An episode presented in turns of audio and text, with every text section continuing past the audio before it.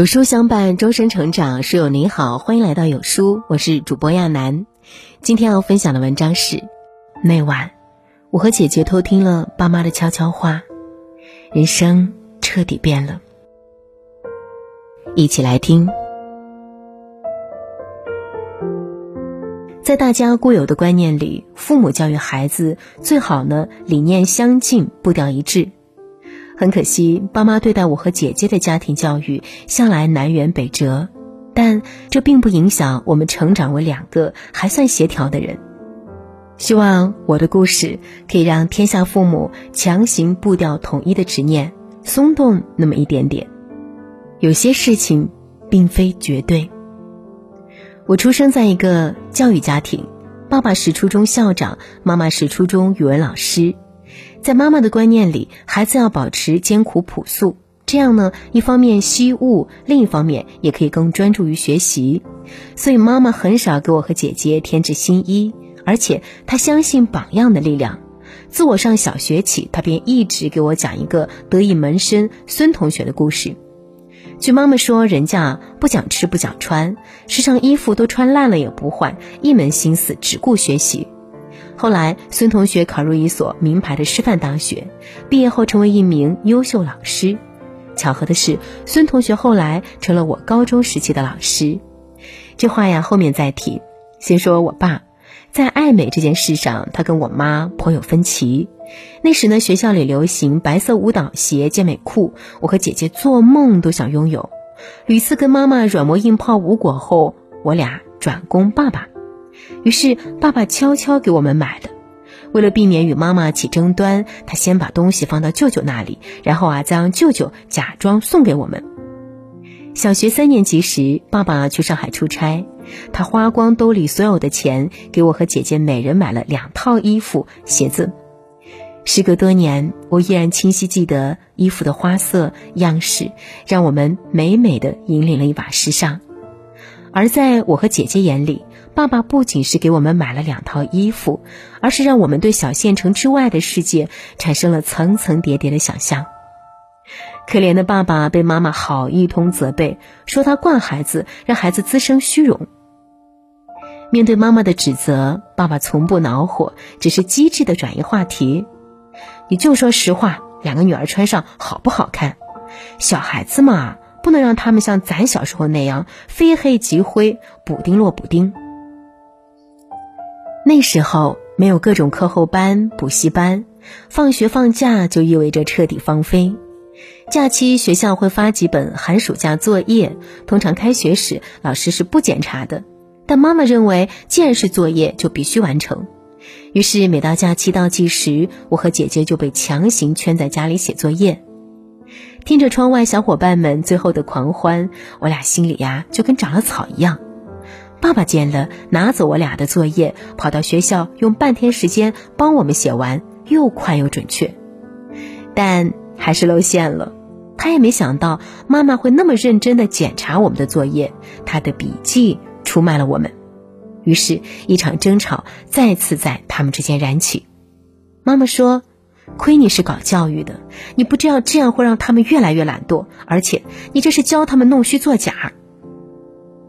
爸爸并不服气，别的孩子都在玩，他们就算写也是敷衍。再说了，老师不检查，就说明这份作业没什么必要，何必为了完成作业而完成作业呢？好好享受假期不好吗？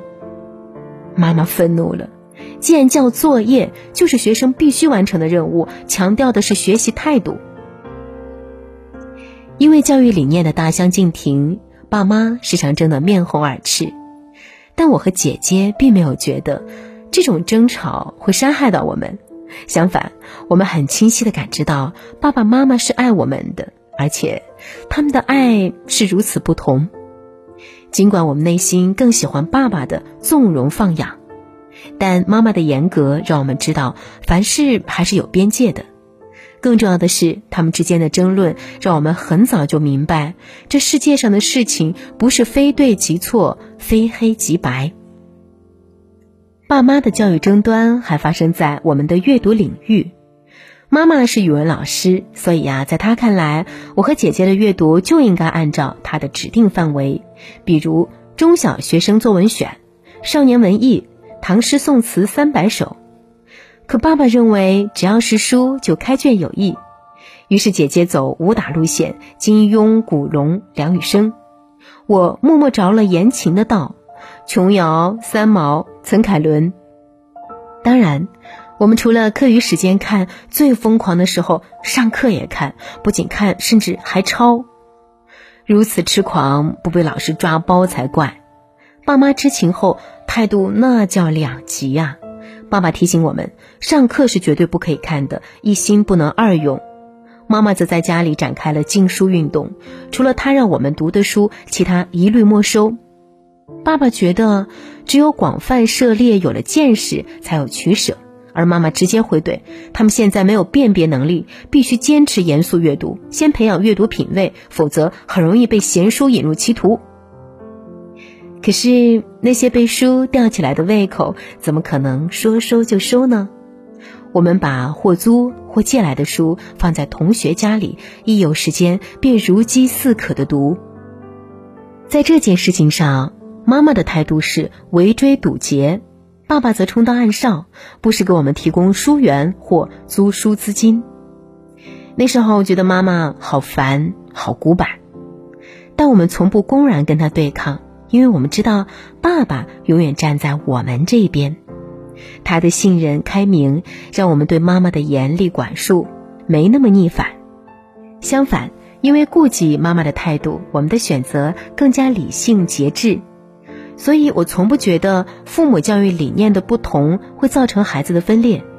在爸妈身上，我和姐姐反而看到了人与人思维方式的差异。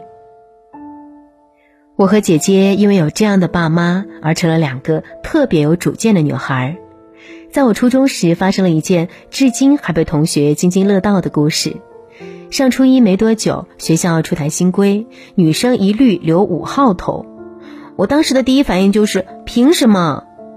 于是伙同班里另外两个女生去找校长理论，校长就是我爸。我去了就声明，这不是我们父女间的谈话，而是学生和校长间的。然后就反对全体女生留五号头展开了慷慨激昂的演讲，大意就是留五号头是校方出于整齐划一的需要，而不是女生的个人审美。但头发长在自己身上，我们拥有或长或短的个性化需求，这应该被尊重。从没听说哪个女生没有考入高中是被发型影响的。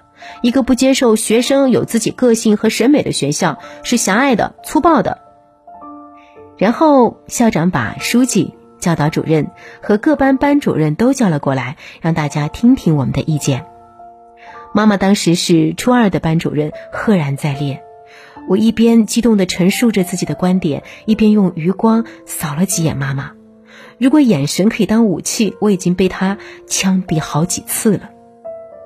可想而知，那天回到家里，我接受的是妈妈怎样的狂风暴雨，说我无法无天，说我爱出风头，并让我写三千字的检讨，不深刻就别吃别睡。面对这样的批评，我一点没服，他说一句我怼一句，直到爸爸回来了，妈妈的炮火立马掉头，都是你平时惯的，今天自食其果了吧？他居然公开跟你叫板，当着全校老师的面儿。真是出息啊！我教了这么多年的书，就没见过这样的学生。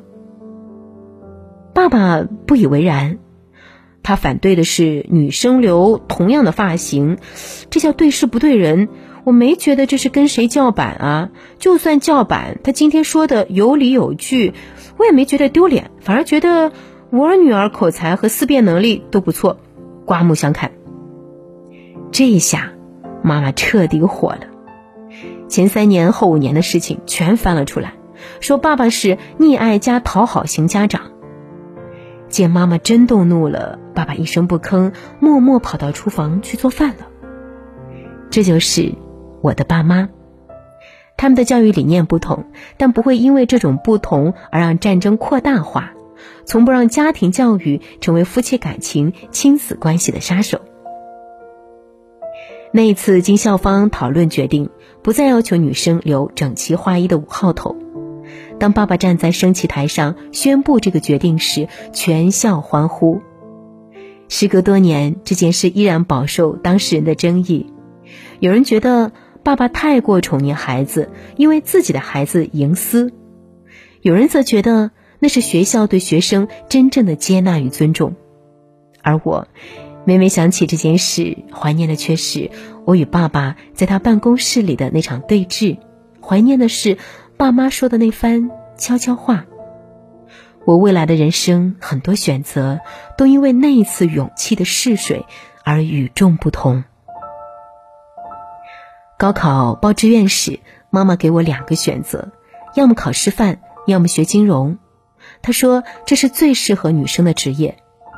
然后我默默把所有志愿都填报了新闻专业，且极具个性的在是否服从调剂专业一栏选择了不服从。这件事只有爸爸知道。他说：“你比爸爸当年优秀，爸爸在你这个年纪啊，根本不知道自己未来想做什么，而且敢于不服从的人生，再苦再难都不会后悔。好样的！”可想而知，大学录取通知书到家时，妈妈有多愤怒。然后，我给他讲了一件事儿。他当年的得意门生，那个从小被我们当做学习榜样的孙同学，后来在我上高中时成为我隔壁班的数学老师。我终于见到了榜样本人，只能说大跌眼镜。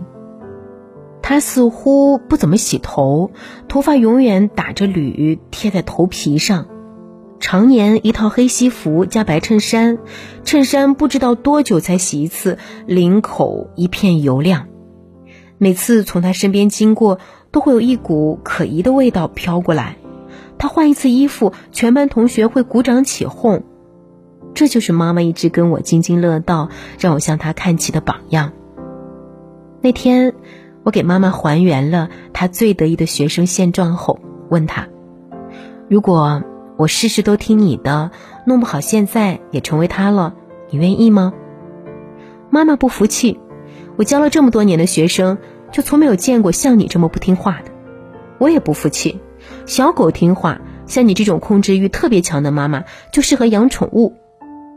妈妈说了一句：“我控制欲强有什么用啊？抵不过你有一个好爸爸呀！只要是我反对的，他都支持，好人都让他当了。”无辜背锅的爸爸嘿嘿一笑：“嗯，李老师批评的对，这也是我最欣赏李老师的地方。”虽然对孩子有控制欲，但从不固执己见，一切为了孩子，为了孩子的一切。于是，一场争端就此搁置。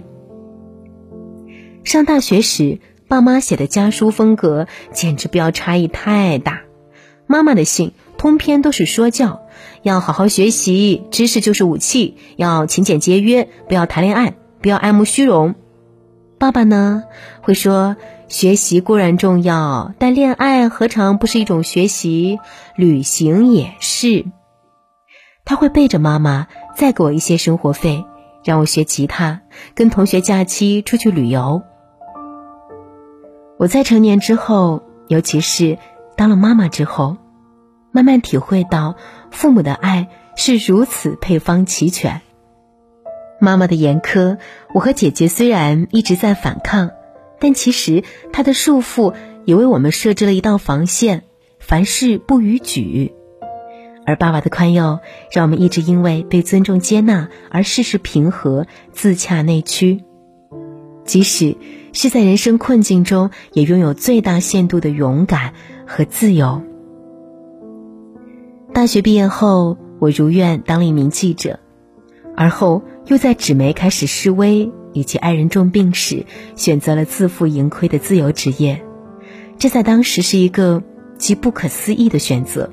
妈妈数落我：“你名牌大学毕业，现在成了无业游民，说出去多丢人。”我对她说：“妈，那种动辄压五六个月工资，靠着拨款施舍到退休的日子，我过不了，我的尊严和生命都受不了。”爸爸呢，一如既往的支持。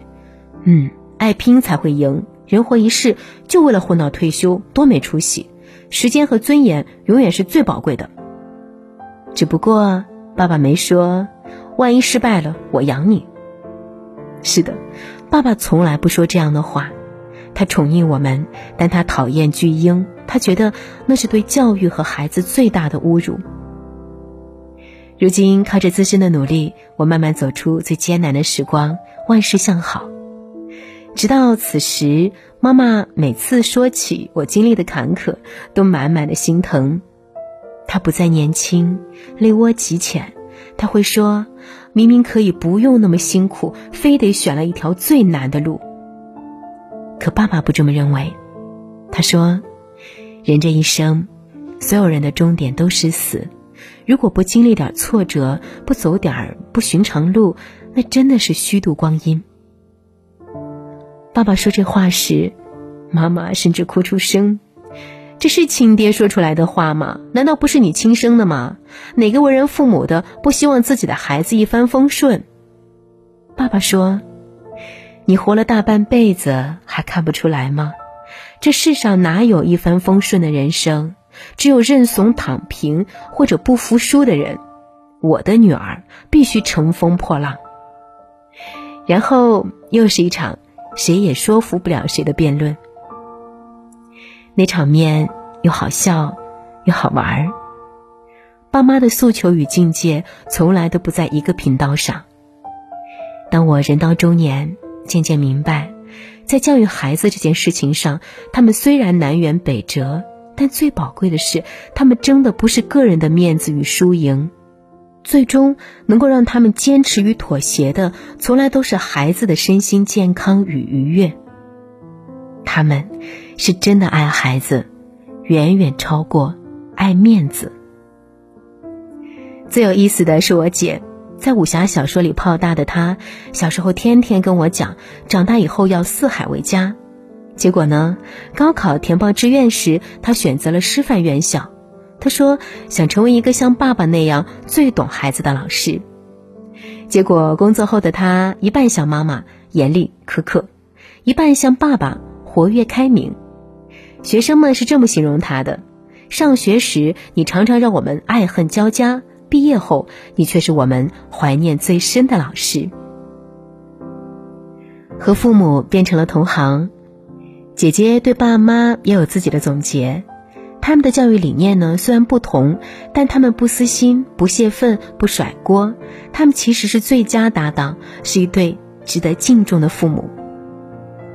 姐姐的话，我深以为然。写出我们家的故事，其实也是对当下鸡娃焦虑、夫妻之间因为各种教育分歧导致情感破裂的情况，提供一份个人视角。同样，作为一个母亲。我慢慢从爸妈那里体会到，在养育孩子这件事情上，约束与自由、批评与赏识、严苛与宽松从不矛盾。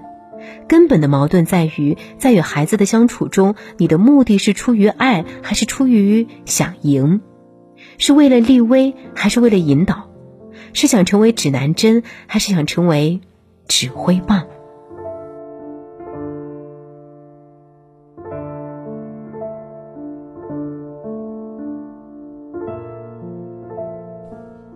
好啦，今天的文章就跟大家分享到这里。如果你喜欢今天的文章，或者有自己的看法和见解，欢迎在文末留言区和有书君留言互动。想要每天及时收听有书的暖心好文章，欢迎您在文末点亮再看。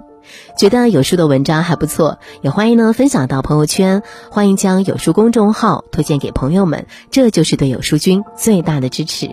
我是亚楠，明天同一时间我们不见不散。